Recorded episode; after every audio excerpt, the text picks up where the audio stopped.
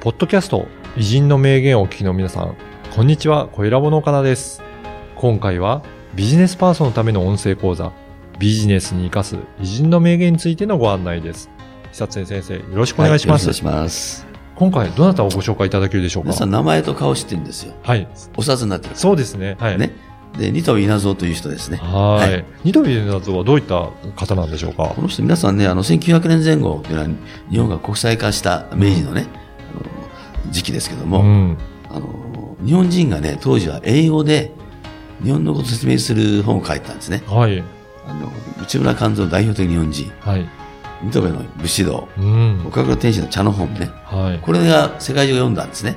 これは、が日本のことが分かったというね、うんなるわけですけども、この二富稲造っていうのは、えー国際連盟の事務局次長やったのね。はい。だから国連のナンバー2ですよねう。んうん。そこで日本のことを、まあ、説明しながら和平に努めた人ということで、非常にね、現代でも参考になる人なんです。うんぜひ、あの、日本のことについてもいろいろお話しいただいてますので、参考にしていただければなというふうに思います。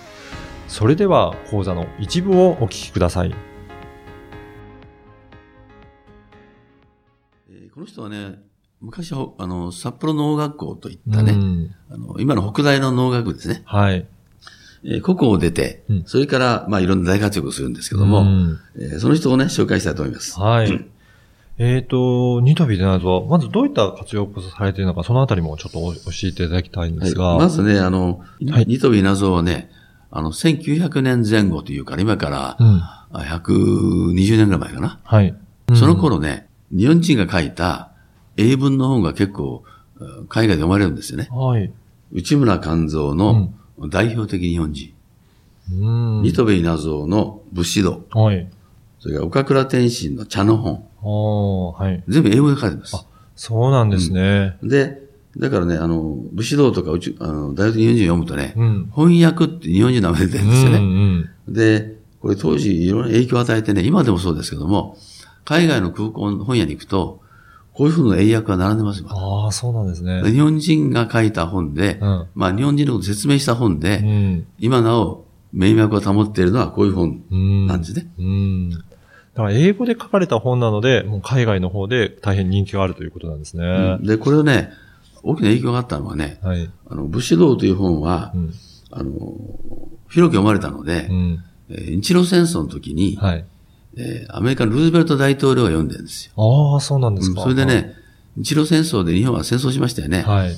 で、一応勝ち続けたと。うん。しかし、内実はもう大変だったんですうね。ん。あと一週間、10日続くともう総崩れになるとうんいう状況だったんですけども、これ和平をしようとはい。いうので、あの、日本のお役人がね、ルルーズベルトと、まあ、ハーバード一緒だったのかな。うん。それで行ってねうん、和平を頼むんですよね。うんその時に、あの、こんな立派なね、うん。あの、国民は、あーなんだと。うん。いうことで日本を応援しようと。うん。いうことで日露の戦争が終わったというね。うん。そういうふうに言われてるんですよ。そうなんですね。で、影響がむずある。うん、うん。だからやっぱりこういった書籍の影響でもう歴史もいろいろ動いてるっていうことなんですね。うんで、この人はね、あの、東京帝大に入るんですけどね、はいその時にね、あの、君は何をするのかねって言うんですよ。うん言われるのうん。そしたらね、私、願わくは、我太平洋の橋とならんって言うんです。おーね、自分は太平洋、アメリカ日本をつなぐ橋となろうということを言うわけね。そうなんですね。で、そんな大きなこと言うのかって笑われるんですよ。うん。ところがこれは何かというとね、クラーク博士はい。は、青年よ大衆よだけで大う将。ん。そうですね。で、あれのね、応答なんですよえね。ーえー、クラーク博士と会ったことないんです。2期生だから会ってないんだけども、はい。自分は、その大使の大使はなるほど。太平洋の橋になることなんだ。うん。ああ、じゃあそこに答えて、そういった回答をしてるっていうことなんですね。でね、えーこの人はね、いろんな仕事をするんですよ。はい。能力が高かったので、いろんな話が舞い込むわけね。うん。まずね、41歳、はい。京都帝国大学教授。うん。えー44歳、第一高等学校校長兼東京帝大教授。ほう。東京女子大初代学長、56歳。うん。国際連盟事務局次長、うん。 58歳から64歳。なんですよね。相当、なんか重要な役職に疲れてますね。そうで しょで、この人はね、面白い点。あの勤めても、なお勤めても、勤めたらぬは勤めなりけって 読むんですね。おー、そうなんですね。面白いでしょはい。で、この人は、収容の塊みたいな人でね、うん。あの病気とか自動車事故になった時は、はこれ幸いと本書くんですよ。い。いかがだったでしょうかこのビジネスに生かす偉人の名言は約20分から30分ぐらいの音声講座で、偉人の名言の解説やビジネスに生かすヒント、あとはおすすめの書籍や偉人間の紹介もしています。で毎週月曜日に久常先生のこの音声講座がメールでお届けいたします。で会費は月額2000円ですので、1ヶ月で4回も久常先生のビジネス講座を受講できるので、まあ、大変お得な値段となっておりますね。ぜひ会員になっていただければと思います。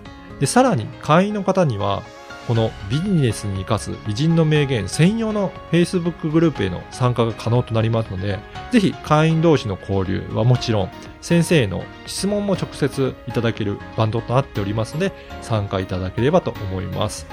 詳しくは説明文にある番組サイトの URL からチェックしていただければと思います。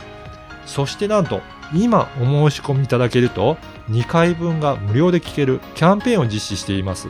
こちらも URL からお申し込みいただければと思います。久瀬先生、最後にポッドキャストリスナーに向けてメッセージをお願いします。はい。それでは音声講座でお会いしましょう。